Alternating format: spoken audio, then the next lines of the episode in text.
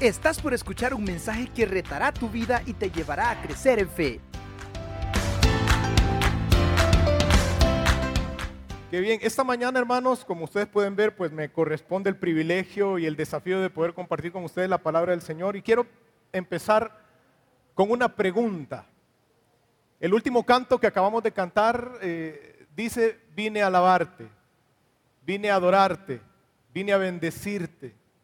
Dice, solo tú eres santo, solo tú eres digno, solo tú eres grande y eres asombroso para mí vine a adorarte. ¿A qué vino usted hoy? Quiero hacerle esa pregunta. ¿A qué vino hoy? ¿Vino nada más porque le toca servir, les toca tocar un instrumento, les toca dirigir cantos, les toca recibir ah, al cuerpo de Cristo en las puertas, le toca atender niños, atender mesas? ¿A qué vino hoy? ¿Vino porque está programado solamente? ¿O vino porque pues ya está acostumbrado usted a venir porque todos los domingos me levanto temprano en la mañana y porque pues vamos a la iglesia. O vino solo porque a ver qué sale, ¿verdad? Pasando iba, ¿verdad? Eh, no sé a los que nos visitan por primera vez, ¿qué los motivó a venir acá, a entrar a este lugar? Quiero decirle, hermano, que si usted vino acá y tomó la decisión por venir acá, espero que haya venido con, con expectativa, que haya venido con hambre, que haya venido con el deseo de recibir algo de parte de Dios, porque Dios tiene algo para nosotros todos los días. Dios nos habla todos los días. Y, y si usted vino solo porque tenía que venir, déjeme decirle y perdóneme, usted no vino por el propósito correcto a la casa de Dios. Si vino a servir solo por obligación o si vino porque estaba programado, está bien, está bueno, pero no es por eso que Dios lo trae acá, no es por eso que Dios lo tiene en un lugar como este, es por otra cosa. Dice la palabra de Dios en Salmo 133, mirad cuán bueno y cuán delicioso es habitar los hermanos juntos y en armonía, porque ahí el Señor envía bendición y vida eterna, ¿verdad? No es lo mismo estar reunidos que estar en sus casas, que estar en casa viendo, viendo la transmisión. El Señor le va a hablar siempre, por supuesto que le va a hablar. Pero por algo el Señor anhela que nos reunamos y tengamos armonía entre nosotros para podernos bendecir. ¿Cree usted que Dios lo puede y lo quiere bendecir? ¿Lo cree? ¿Cree que Dios tiene el poder para sacarlo de esa situación difícil en la que quizás usted se encuentra? ¿Cree usted que Dios tiene algo especial para su vida hoy? Amén. Yo lo creo, ¿sabe? Mire, le cuento algo. Cuando mi esposa, mi esposa está, está sirviendo allá con los niños, cuando mi esposa le habla a sus amistades y les habla de su esposo, dice, no, mi esposo es el más guapo. Y antes tenía pelo, tenía una cabellera, hoy ya no, pero sigue siendo el más guapo, dice mi esposo. Y yo me imagino que la gente, sus amistades, cuando me ven llegar a mí, dice, ay. Pero mire, ella lo cree, ella está convencida de que su esposo es el más guapo. Y quizás no el más guapo del mundo, tal vez estoy entre la lista de los cinco. Ella está convencida, hermano. Ella lo cree. ¿Y sabe qué? A mí no me interesa si sus amistades opinan igual que ella. A mí me interesa lo que ella cree, porque el objeto de mi amor, el objeto de mi afecto es ella. ¿Cree usted que Dios le puede bendecir? A Dios no le interesa lo que opinan los demás. El objeto de la pasión y del amor de Dios es usted. Usted es su amado, su amada. Le interesa a Dios lo que usted crea de Dios. Así que soy guapo. Usted es guapo, es guapa. Pero más que eso, usted es bendecido de Dios. Usted es bendecida de Dios. Amén. Créalo. Estamos viviendo en una época, hermanos, en la que todos nosotros estamos públicamente expuestos ante la sociedad en mayor o menor grado. Si usted va a una institución financiera, si usted va a cualquier lugar, pues solo da su DUI y ya tienen sus datos, ya tienen un récord eh, de usted. Y si usted tiene una red social, hermano, déjeme decirle, su vida ya no es un secreto, ¿verdad? No, no es un secreto ya. Eh, tenemos teléfonos inteligentes, relojes inteligentes y muchas cosas inteligentes que yo a veces le digo son, en lugar de relojes inteligentes, son relojes brujos. El otro día yo me puse a hacer ejercicio en una máquina elíptica y tengo este mi reloj. Cuando terminé de hacer ejercicio, el reloj me comenzó a vibrar.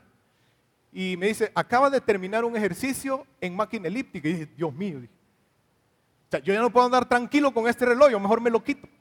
¿Verdad? Porque estas cosas nos detectan por donde usted anda, por donde usted se mueve. Ya nuestra vida en realidad no es un secreto casi para nadie. Y nos gusta y nos interesa y nos llama la atención eh, el hecho de poder estar informados, poder estar comunicados. Y los medios de comunicación han evolucionado tanto desde los jeroglíficos, las señales de humo, ¿verdad? Que antes se comunicaban por señales de humo. Todo eso cambió y vino evolucionando tanto y ahora usted tiene WhatsApp, tiene Facebook, usted comparte historias, tiene canales en, las redes sociales y puede comunicarse y recibir comunicaciones, seguir a, personas y estar enterado de todo lo que pasa alrededor. Y, lo que, y, lo que, y lo curioso es que nosotros tendemos a filtrar la información que nos interesa y aquella que no nos interesa simplemente la descartamos. Eh, hay opciones en, las redes sociales donde dice, marca por aquí y ya no vas a recibir anuncios como estos. Y uno lo marca y ya no recibe anuncios de esos. Incluso hasta podemos denunciar porque el contenido que estamos recibiendo lo consideramos inapropiado. Y filtramos y, nos enfocamos únicamente en aquellas cosas que nos gustan, que nos interesan, que nos hacen sentir bien, porque a veces como que nos gusta el chicle, ¿Ah? A veces como que nos gusta estar enterados de las cosas, nos gusta saber, tenemos comezón de oír. El problema de todo esto es que no todo lo que oímos, no todo lo que recibimos es bueno. No todo lo que vemos en las redes sociales o lo que nos comentan o las notas de voz que nos llegan traen buenas noticias para nuestra vida. Y yo quiero preguntarle a usted si usted ahorita está esperando una noticia. Hoy está de moda eso. me fui a hacer la prueba. Estoy esperando que me manden el resultado. Y ahí está uno viendo el correo, actualizando su teléfono y viendo si ya le mandaron el resultado. No sé si usted hoy en esta mañana, en este día, o usted que nos ve desde sus casas, están esperando alguna noticia en particular. Que por supuesto esperamos noticias buenas, pero a veces esperamos noticias que quizás ya nosotros eh, percibimos que no van a ser tan agradables. ¿Espera usted alguna noticia como esa en esta mañana? Tenemos familiares en el extranjero, algunos tienen sus hijos estudiando en el exterior y esperamos noticias de ellos, noticias eh, eh, nuevas, recientes y buenas noticias. ¿Sabe? Tuvimos esta semana un caso de phishing en, la oficina. Phishing es un término que, se ocupa para, para referirse a aquellos problemas de suplantación de identidad. Eh, recibimos un correo de parte de uno de los gerentes de la oficina que se fue no solo a, los contactos de la oficina, sino a toda la base de clientes de la empresa. Y en ese correo eh, se pedía que metieran una contraseña. Era un correo malicioso, era un correo malintencionado, era un correo, era, si había, había, habido una infección de virus en la cuenta de, esta persona y se había mandado un correo por todos lados. a los minutos empezamos a recibir llamadas de todo mundo preguntándonos qué es eso. ¿Por qué están pidiendo nuestras identificaciones y todo eso? Y comenzamos a indagar y pues obviamente detectamos que era un, problema de phishing. Y empezamos a decir, mandamos un correo oficial diciendo, pues este correo es fraudulento, no es parte de nosotros, no lo abra, bórrelo.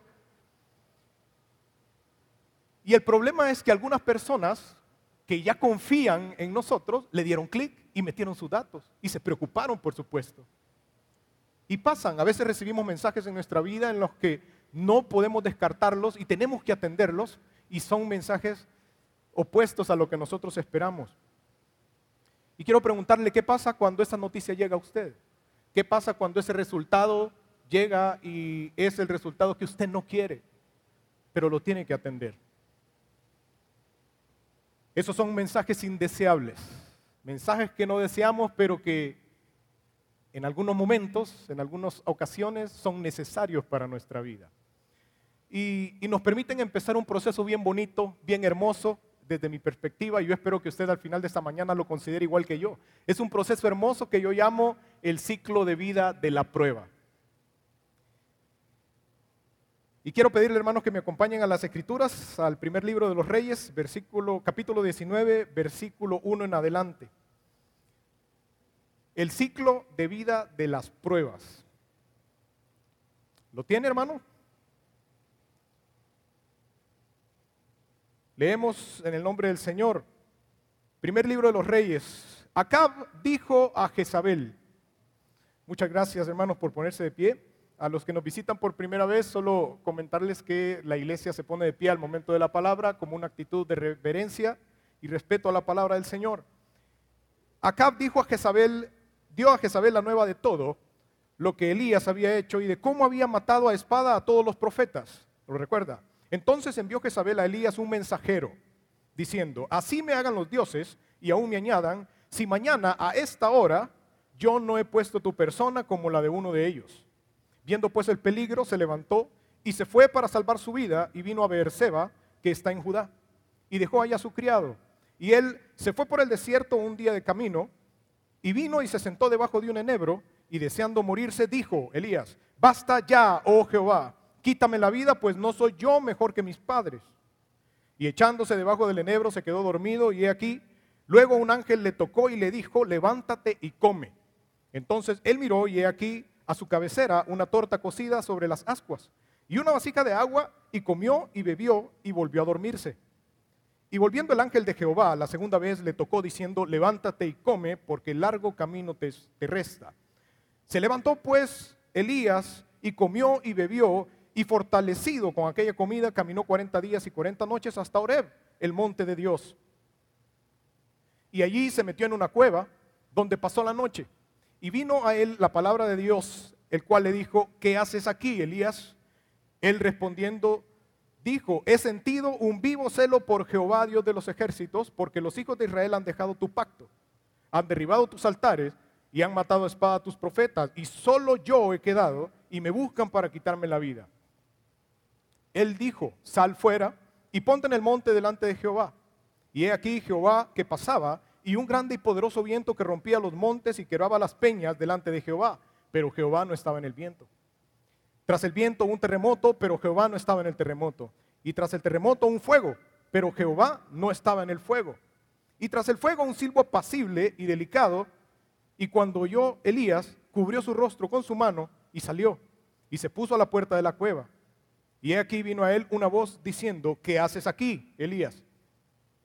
Él respondió, He sentido un vivo celo por Jehová, Dios de los ejércitos, porque los hijos de Israel han dejado tu pacto, han derribado tus altares y han matado a espada tus profetas, y solo yo he quedado y me buscan para quitarme la vida. Y le dijo Jehová, ve, vuélvete por tu camino, porque el desierto de Damasco, por el desierto de Damasco, y llegarás y ungirás a Hazael por rey de Siria. A Jehú, hijo de Nimsi, ungirás por rey sobre Israel, y a Eliseo, hijo de Safat, de Abel Meolá, ungirás para que sea profeta en tu lugar. Y el que escapare de la espada de Hazael, Jehú lo matará. Y el que escapare de la espada de Jehú, Eliseo lo matará. Y yo haré que queden en Israel siete mil, cuyas rodillas no se doblaron ante Baal y cuyas bocas no lo besaron. Buen Dios y Padre que estás en los cielos, te bendecimos, mi Rey, porque eres grande, porque eres digno, Señor, porque eres bueno, porque para siempre es tu misericordia y nos das alimento espiritual todos los días, pero también provees a nuestras necesidades físicas. Te doy gracias, Señor, porque esta mañana nos has reunido en este lugar y alrededor del mundo a tu iglesia la reúnes y la congregas en un lugar para que puedan alabarte, para que puedan adorarte, pero también para que puedan recibir de ti el oportuno mensaje de tu palabra. Espíritu Santo, te ruego que nos ilumines, que nos ayudes y nos guíes y que puedas impactar nuestro corazón y nuestra mente, Señor, para poder ser transformados por tu poder. En el nombre de Jesús, amén y amén. Puede sentarse, hermano. Muchas gracias. Eh, este pasaje, hermanos, habla del profeta Elías, el Tisbita. Mire, este, este, señor, este hermano, este profeta es uno de los profetas, digamos que más, más notorios o con mayor connotación en las escrituras. Bueno, tanto así que dice la palabra que Elías no vio muerte. Y en el Apocalipsis se habla que Elías va a ser uno de los enviados de Dios para anunciar su mensaje. Eh, Elías hizo muchas cosas grandes y una de las cosas a las que se refiere este pasaje es el, evento aquel, si usted lo recuerda, en el que eh, se reúne, ponen un holocausto, se reúne frente a 450 profetas de Baal y les dice, vaya, oren ustedes a su Dios y si Baal es Dios, que consuma, que, que caiga fuego del cielo y consuma el holocausto. Y no pasó nada. Pero cuando Elías oró, fuego cayó del cielo, consumió el holocausto y entonces después Elías dijo, agárrenlos a todos. Y dice la palabra de Dios que Elías los degolló a todos, 450 hombres.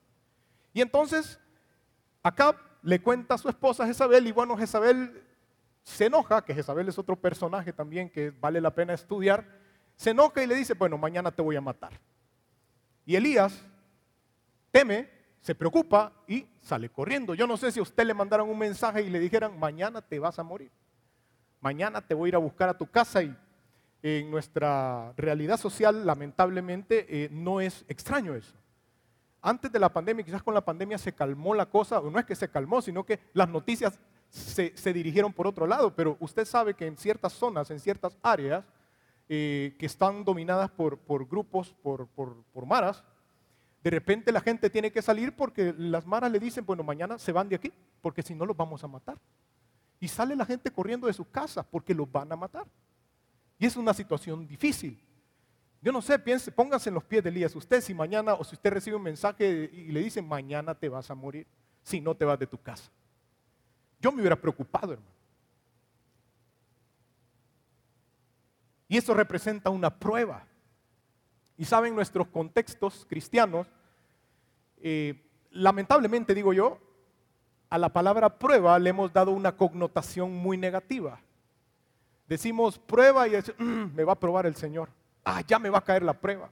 Y, asociamos a la prueba con una situación difícil, agobiante, apremiante, preocupante, en donde no sabemos qué va a pasar y nadie quiere ser probado. Yo no sé si usted piensa, ah, yo quiero que Dios mañana me ponga una prueba, pero esas pruebas buenas. Nadie pide eso, nadie ora así. Y una prueba, hermano, simplemente es un proceso en el que Dios pule nuestras vidas. Yo no sé si usted alguna vez ha llegado a la cocina mientras su esposa está cocinando o mientras su esposo está cocinando, porque hay hombres que cocinan, y él quiere una probadita, ¿verdad? Una probadita, ¿verdad? O si usted va a comprar zapatos, ropa, usted va y se prueba los zapatos. ¿Cuántos zapatos hasta que sienta que encuentra el zapato que le queda bien?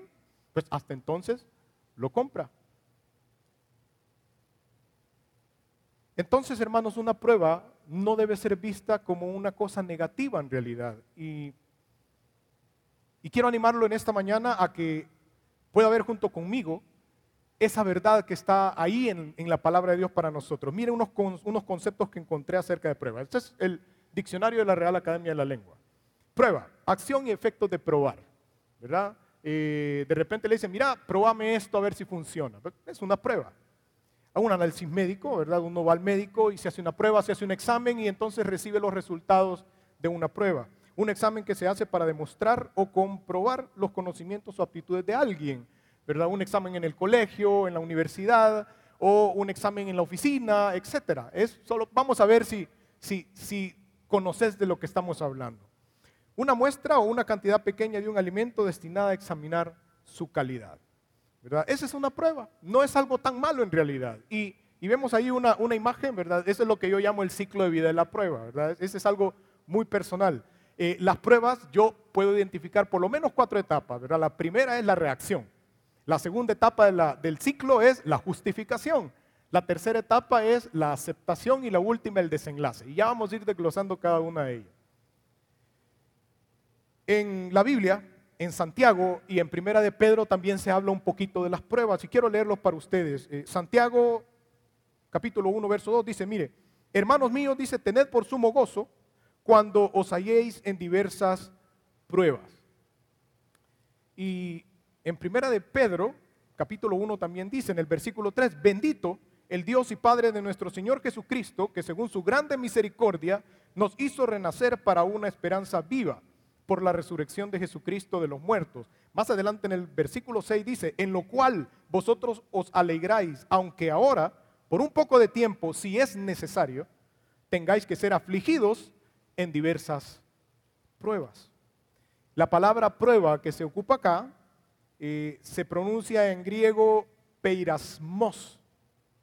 Y el significado de esta palabra es este, poner a prueba por diversos métodos, por experimento, por experiencias, por solicitud, para disciplinar o por provocación, por implicación o adversidad. Es decir, las pruebas que Dios va a, hacernos pasar en nuestra vida a veces van a ser pruebas sencillas como, mira, contestame este set de 10 preguntas.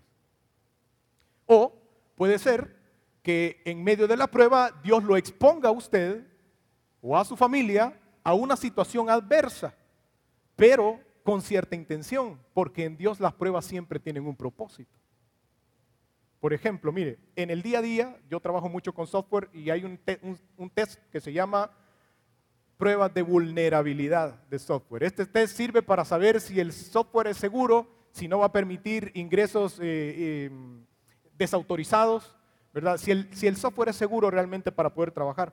Pero también hay diversos tipos de pruebas. Hay pruebas de estrés en el acero y en las varillas de metal para saber cuánto pueden ser estiradas hasta que la varilla se rompe y así comprobar la calidad del hierro. O las pruebas de presión que hacen en las tuberías, Para saber si van a aguantar la presión de agua y no se van a reventar. Vivimos hace muchos años en una colonia donde el agua era constante, pero el problema era que cada vez que venía el agua venía con una gran presión y siempre reventaban las tuberías.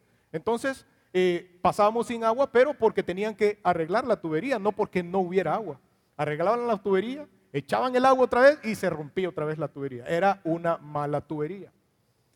Y un set de pruebas con el que estamos familiarizados, la prueba de la fe cristiana. ¿Y cuál es el primer, el primer, la primera etapa de la prueba? Es la reacción. ¿Cómo reacciona usted cuando recibe una, noticia o un mensaje de esos inesperado? ¿Verdad? Mañana te van a matar, Elías. ¿Cómo reacciona usted? Lo primero, reacciona con sorpresa. Dios mío. Con incertidumbre, hace, bueno, ustedes saben, hace cuatro semanas, tres semanas por ahí, recibí mi prueba de, del examen de COVID, ¿verdad? Y me la fui a hacer y me llega mi correo mi prueba, resultado positivo. Honestamente no me sorprendió, de verdad, le digo, no, no me sorprendió. Me hice la idea desde un principio, pero mi reacción no fue de sorpresa, sino fue como de incertidumbre. Le tengo que decir a mi esposa, tenemos que preparar muchas cosas en la casa, los niños están chiquitos, ¿qué va a pasar? ¿Cómo vamos a hacer? Y empezaron a, aparecer en mi vida bastantes, bastantes interrogantes que a Dios gracias con mi esposa pudimos resolver, pero luego mi esposa resultó positiva también. Y entonces vino una pregunta más difícil, ¿y ahora cómo? ¿verdad? Porque mis niños de 8 y de 5 años están chiquitos y nosotros no podemos estar encerrados. ¿Cómo vamos a hacer? Y esa es la primera reacción que usted puede sentir cuando entre en la prueba. ¿Qué va a pasar de aquí en adelante?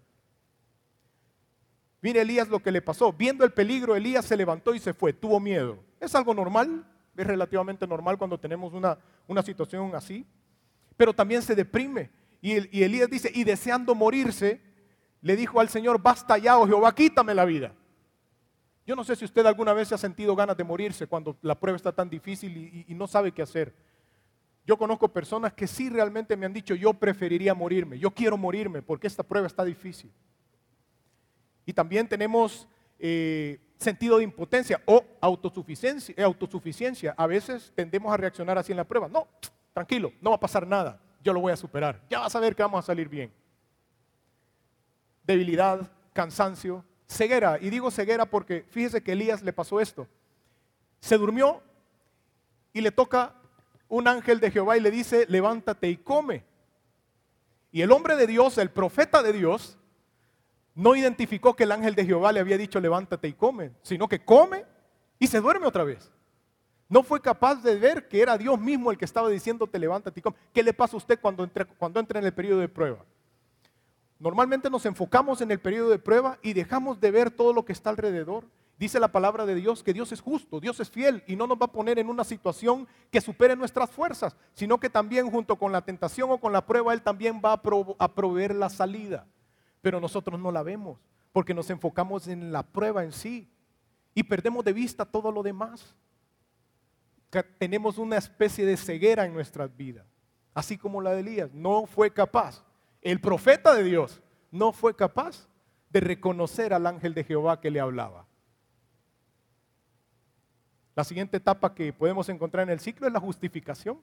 Ya reaccionamos, reaccionamos, pero después viene la justificación en nuestras vidas y decimos, ¿y por qué a mí? ¿Y yo por qué? Si yo voy a la iglesia, si yo sirvo, si yo me porto bien, yo trato de hacer las cosas de la mejor manera, trato de agradar a Dios, ¿y por qué a mí me cae esta prueba? Y aquel hermano que ni llega al culto, que solo llega cuando le toca, a ese no le pasa nada. Y a mí sí, yo me esfuerzo, me esfuerzo, me esfuerzo. ¿Y, a mí por qué? Y aflora en nosotros la inconformidad, aflora en nosotros sentimientos de resentimiento, sentimientos adversos, de repente la envidia, porque vemos que al otro no le pasa nada y solo a mí, solo a mí. Yo no sé si usted fue el hermano mayor o el hermano menor o el hermano de en medio, ¿verdad? Pero, pero a veces el hermano menor solo dice, solo al mayor, solo a él, solo a él. Y el mayor dice, solo a este, solo a este. A este no le dicen nada, solo a mí. Afloran esas cosas. Aflora las obras de la carne. Mire lo que dice en Gálatas 5.19, eh, hermano. Gálatas 5.19 dice, y manifiestas son las obras de la carne, que son adulterio, fornicación, inmundicia, lascivia, idolatría, hechicerías, enemistades, pleitos, celos, iras, contiendas, disensiones, herejías, envidias, homicidios, borracheras, orgías y cosas semejantes a estas, acerca de las cuales Pablo amonesta a todos nosotros, como ya nos lo había dicho, que los que practican esas cosas no heredarán el reino de Dios. Pienso, hermano, que las pruebas en parte hacen que en nosotros afloren estas cosas que quizás nosotros no nos damos cuenta que están ahí. A lo mejor usted viene al culto, viene a la iglesia, sirve y como todo va bien, pensamos que estamos haciendo las cosas bien delante de Dios y pensamos que estamos agradando a Dios en todo lo que hacemos. Pero quizás no es así.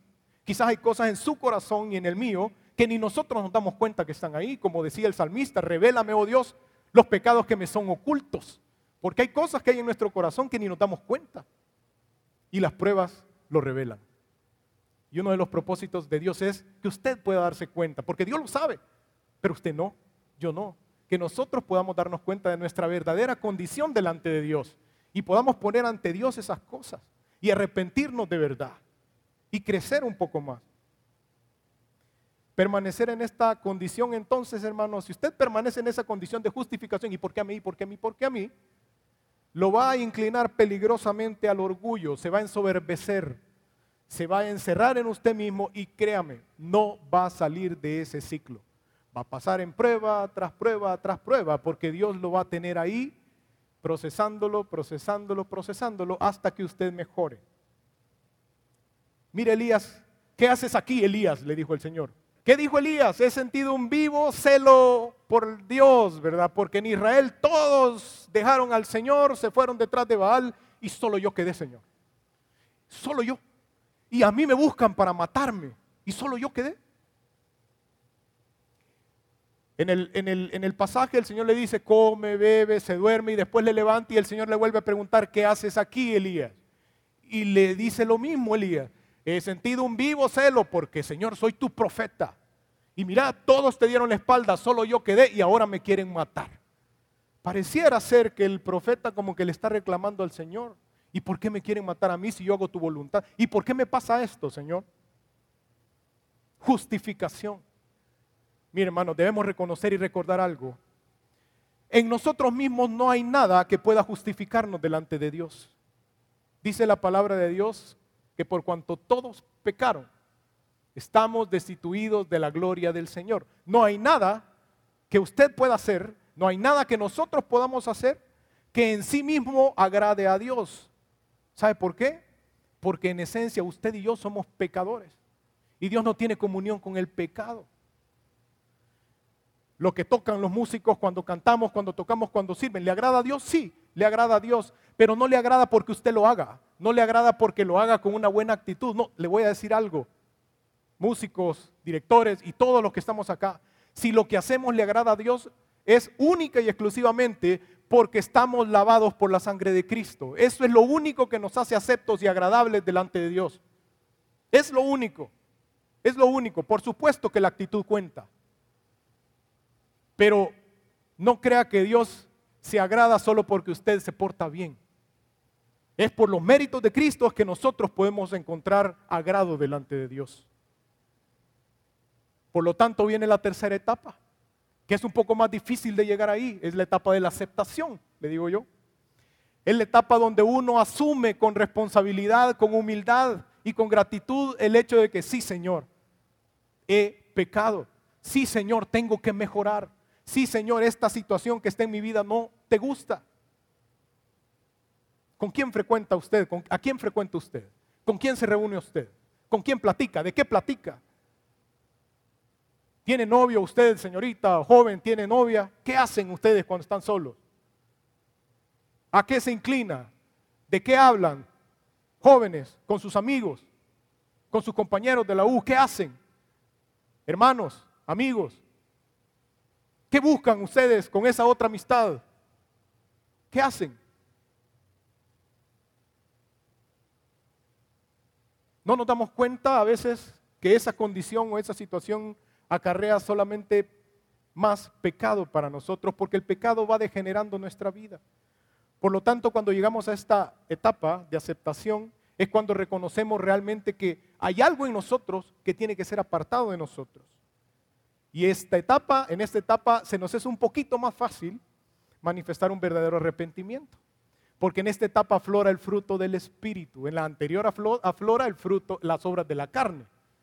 En esta aflora el fruto del espíritu. Mire Gálatas en el siguiente en el siguiente versículo, en el versículo 20, después de que leímos, eh, en el 22 dice, mas el fruto del espíritu es amor, gozo, paz, paciencia, benignidad, bondad, fe, mansedumbre, templanza.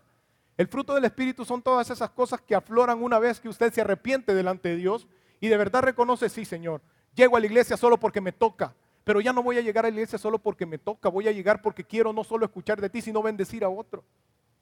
Poder dar todas mis dones y toda mi capacidad para alabarte, para adorarte, pero también para que otra persona, otro amigo sea edificado en ti. Cuando, llegamos, cuando usted y yo llegamos a esta etapa, estamos a un pasito de superar la prueba. Y viene la última etapa que es el desenlace. Mire, el desenlace puede dar o puede, puede generar varias cosas. Una es la salida de la prueba, ¿verdad? Superamos la prueba, entonces e, ese momento difícil de nuestra vida eh, pasó y entonces viene una etapa pues tranquila, relajada, bonancible, porque pasó la prueba. O bien, puede que salir de una prueba implique entrar a una prueba un poquito mayor, un poquito más difícil. Y normalmente, ¿qué hacemos? ¿Verdad? Eh, puse ahí el fin del misterio. ¿Se acuerda qué es lo primero que uno hace cuando entra a la prueba? Viene un interrogante. ¿Y por qué? ¿Y por qué? Pero la pregunta no debe ser por qué. La pregunta debe ser ¿para qué? Pregúntese para qué está pasando por esta situación. No por qué. Ya lo sabe por qué. ¿Para qué? ¿Cuál es el propósito que Dios tiene para usted al pasarlo por esa prueba? Por supuesto, ¿verdad? La palabra dice perfección de nuestra fe, salvación de nuestras almas. Y como dice en Santiago, tened por sumo gozo cuando os halléis en diversas pruebas, sabiendo que la prueba de vuestra fe produce paciencia, mas tenga la paciencia su obra completa para que seáis perfectos y cabales sin que os falte cosa alguna. Cuando a mí me mandaban a la tienda, mi mamá me daba cabalito el dinero, ¿verdad? Para que yo no tuviera problema. A veces hasta se lo meten en una bolsita, dale esto. Va cabal, cabalito. O usted dice, o le da un montón de, fichas de sencillo, le dicen, a, la persona que le recibe y dice, cuéntelo. Y uno se espera que lo cuente y le pregunta, ¿está cabal? ¿Verdad? ¿Se recuerda aquel pasaje de la Biblia donde el Señor le dice a un rey, pesado ha sido en balanza y fuiste hallado falto? No estás cabalito, te falta. Pregúntese, ¿le falta a usted para llegar a la medida que Dios quiere? ¿Está cabalito delante de Dios? Si Dios le cuenta los centavos, ¿va a encontrar cabalita la, cantidad o le va a faltar? Para que sean cabales delante de Dios. Y en primera de Pedro, seguimos leyendo, dice, a pesar de que por este tiempo, dice, dice Pedro, ¿verdad? Tengáis que ser afligidos por diversas pruebas para que sometida a prueba vuestra fe. Es muy parecido a lo que, a lo que decía el otro pasaje. Mucho más preciosa que el oro, el cual, aunque perecedero, se prueba con fuego, sea hallada en alabanza, en gloria y honra cuando sea manifestado Jesucristo. ¿Cuándo va a ser manifestado Jesucristo? Un día la trompeta va a sonar y yo espero que todos la podamos escuchar. Porque cuando la trompeta suene, dice la palabra de Dios que los muertos en Cristo resucitarán primero. Luego nosotros, los que hayamos quedado, seremos levantados juntamente con ellos y le recibiremos en las nubes. Así dice la palabra de Dios. Dios quiere que usted escuche esa trompeta. Dios quiere que todos escuchemos ese llamado. Desgraciadamente, y debo decirlo, no todos lo vamos a escuchar. Lo vamos, no, lo vamos no, lo van a escuchar. Por eso Dios nos prueba, hermano, para que encuentre salvación en su alma. para que encuentre la medida precisa y correcta de la estatura del varón perfecto que Dios quiere que usted sea, de la mujer perfecta que Dios quiere que usted sea. La estatura de nuestro Señor Jesús.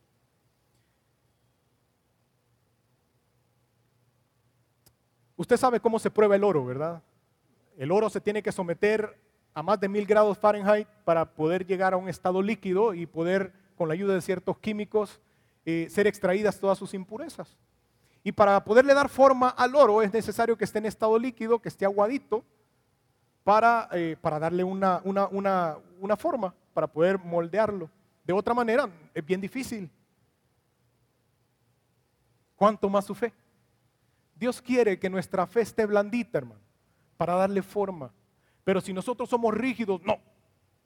No, así no es, Señor. Yo, yo me porto bien. No es mi culpa, es la del hermano. Dios no va a trabajar en su fe de la mejor manera si usted mantiene esa actitud de justificación.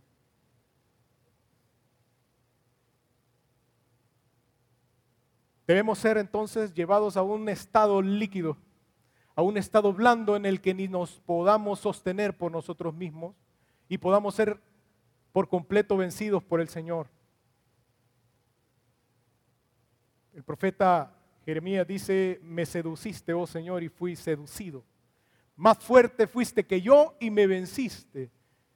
Jeremías se resistía a un mandato de Dios, pero al final terminó cediendo porque Dios siempre es más fuerte que usted. No se resista en el momento de la prueba, no se resista. No se enfoque en el problema. Enfóquese en Dios. Enfóquese en el Señor. Si Dios lo metió ahí, Dios lo va a sacar. No le voy a decir que no se preocupe, pero le debería de decir, no se preocupe. Dios tiene cuidado de usted. En conclusión, hermanos, mire, la palabra de Dios está llena de mensajes buenos, es de las buenas nuevas, pero a veces esos mensajes como los que hablábamos al principio, a nuestra carne no le gustan. Son indeseables para nuestra carne, porque el Señor nos dice, haced morir pues lo terrenal en vosotros, pero lo terrenal nos gusta. Y a la carne no le gusta que le diga eso. Recuerde que Dios nos ama y va a tener cuidado de nosotros siempre. Aún en medio de la prueba, aún en medio de la dificultad, siempre va a estar ahí. Ayer recordaba un, momento con, mi hijo, con el mayor, estaba chiquito, más chiquito, y lo agarraba de la mano.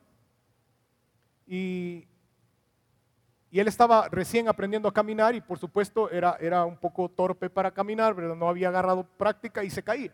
Entonces yo como papá, uno lo agarra al niño, ¿verdad?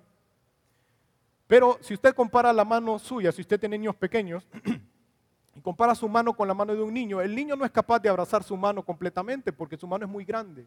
Entonces el papá tiene que agarrarlo bien. Así es Dios con nosotros. A veces nuestra mano no nos alcanza para agarrar fuertemente a Dios y nos soltamos, hermano. Porque somos inmaduros, porque no hemos crecido lo suficiente. Pero Dios no nos suelta. La mano de Dios siempre está agarrándonos. Aunque usted se suelte de Dios, Dios siempre lo va a agarrar. Tenga esa seguridad siempre en medio de la prueba. Durante la prueba, como le dije, no se enfoque en usted. No se enfoque en, quién es usted. Enfóquese en quién es Dios en usted. Enfóquense en la obra que Cristo quiere hacer en su vida. No se enfoque en las buenas obras que usted hace, porque ya le dije, las buenas obras de nosotros no sirven. No sirven, hermano. Enfóquense en los méritos de nuestro Señor Jesucristo. Y recuerde siempre que el principal propósito de las pruebas no es que nosotros crezcamos, hermano.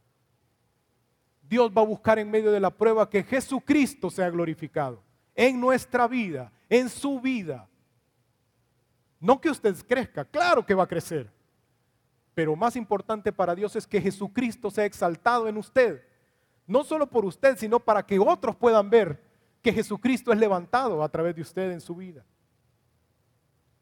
Quiero terminar con un pasaje y tal vez eh, Gil, si me puedes ayudar, acerca de otro mensajero como el que le llegó a Elías, un mensajero que le dio malas noticias, pero esta vez fue al apóstol Pablo. Dice en segunda de Corintios, capítulo 12, ciertamente no me conviene gloriarme, dice Pablo, pero vendré a las visiones y a las revelaciones del Señor. Conozco a un hombre en Cristo que hace 14 años, si en el cuerpo no lo sé, si fuera del cuerpo no lo sé, Dios lo sabe, fue arrebatado hasta el tercer cielo Y conozco a tal hombre, si en el cuerpo o fuera del cuerpo, no lo sé, Dios lo sabe, que fue arrebatado al paraíso donde oyó palabras inefables que no le es dado al hombre expresar. De tal hombre me gloriaré, pero de mí mismo en nada me gloriaré, sino en mis debilidades. Sin embargo, si quisiera gloriarme, no sería insensato porque diría la verdad, pero lo dejo para que nadie piense de mí más de lo que en mí ve u oye de mí. Y para que la grandeza de las revelaciones no me exaltase desmedidamente, me fue dado un aguijón en mi carne, un mensajero de Satanás que me abofetee, para que no me enaltezca sobremanera. Respecto de lo cual tres veces he, logrado, he rogado al Señor que me lo quite. ¿Cuántas veces le ha pedido a Dios que lo saque de esta situación usted? ¿Le ha pedido al Señor que lo saque? Señor, sácame de aquí que ya no aguanto. Señor, dame la salida porque no soporto. Señor, ya quiero salir. Y el Señor simplemente le dice, no, bástate mi gracia, porque mi poder se perfecciona en la debilidad.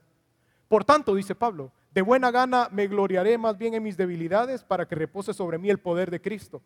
Por lo cual, por amor, me gozo en las debilidades, en afrentas, en necesidades, en persecuciones, en angustias, porque cuando soy débil, entonces soy fuerte. Y Él por eso se merece siempre la gloria, porque hace grandes cosas por nosotros. Por eso se merece la gloria siempre, aún en medio de su dificultad, de su necesidad, de su prueba, de su situación. Lo que Dios espera es que usted le dé gloria siempre. ¿Quiere salir de la prueba rápido? ¿Quiere que la prueba dure poquito? Desde el primer día dele gloria a Dios. Desde el primer día dígale, tú mereces gloria, Señor. Tú mereces honra, porque eres grande, porque eres bueno, porque tus prodigios están ahí, porque tú estás conmigo. La prueba va a venir, hermano. No nos vamos a apartar. Mire, no se va a nadie de aquí, ni de los que están en casa, se va a salvar de la prueba. La prueba va a venir porque Dios quiere probar su fe. Todos los días Dios anhela que usted crezca. Y lo más importante no es para que usted sea más grande, más sabio, más maduro. Claro que lo va a hacer. Pero es para que Él sea glorificado para que usted con toda buena gana, como dice el apóstol, no se gloríe en su fortaleza, porque no las tiene, se gloríe en su debilidad. Recuerde, si vivimos, para Él vivimos. Y si morimos, para Él morimos. Sea que vivamos, o sea que muramos, del Señor somos. ¿Y por qué se preocupa? Pues? Le vuelvo a preguntar, cree que Dios puede hacer algo y quiere hacer algo por usted. No se preocupe entonces, dele gloria a Dios. ¿Por qué no inclina su rostro, cierra sus ojos, piensa en esa dificultad si la tiene? Si no la tiene, hermano, gloria a Dios también. Pero si está ahí en medio de una prueba, en medio de una dificultad, en medio de un diagnóstico adverso, dele gloria a Dios. La prueba va a terminar un día. O sale o sale. Pero ¿de qué depende? De que le dé gloria a Dios aún en medio de la prueba. Porque Él es bueno, porque para siempre es su misericordia. Y te damos gracias, Señor, porque no nos dejas nunca, Dios. Porque en medio de la dificultad y en medio de la prueba, Señor, es cuando más podemos conocerte. Es cuando más podemos decir que tú eres bueno, que tú eres fiel, que estás con nosotros, Señor, aunque no te veamos, aunque nos pase lo de Elías, aún estando enfrente de nosotros no logramos verte, Señor, perdónanos. Perdónanos, Señor, porque nos justificamos constantemente. Y en lugar de pedir perdón, Señor, culpamos a otros. Fue la serpiente, fue la mujer, es mi hermano, es mi hermana, es el vecino. Ayúdanos, Señor, a reconocer por completo que el problema está en nosotros y que quieres apartarlo de ahí. Yo pongo, Señor, delante de ti y en tus manos a tus hijos, a tus hijas y a todos aquellos que están pasando por una dificultad difícil, por una dificultad que les agobia, por una, por una dificultad que les ha cegado, Señor, el entendimiento y no pueden ver más allá. Que tu Espíritu Santo les ilumine, Señor, y les fortalezca. Les llene por completo, Señor, para que puedan ver la salvación grande con la que tú les has salvado y que puedan glorificar tu nombre, Señor, aún en medio de la dificultad. Dales fuerza, Señor, porque para que aunque sea puedan levantar las manos y decir, Señor, te alabo por la prueba. Y dele gracias a su Dios y diga, gracias, Señor, porque en medio de la prueba tú estás ahí. y diga, gracias Señor, porque sea que vivamos o muramos, tuyos somos, Señor.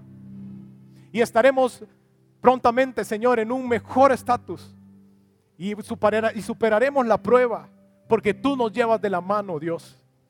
Por eso te bendecimos y te damos gracias por tu bondad y tu misericordia. Amén. Y amén. ¿Cree que Dios lo puede bendecir? Claro que lo puede bendecir. ¿Cree que Dios lo quiere bendecir? Claro que lo quiere bendecir. Créale a Dios. Confíe en Dios. ¿Estás listo para más? Acompáñanos presencialmente los miércoles a las 7 de la noche y domingos desde las 10 de la mañana. Somos Auditorio Cristiano.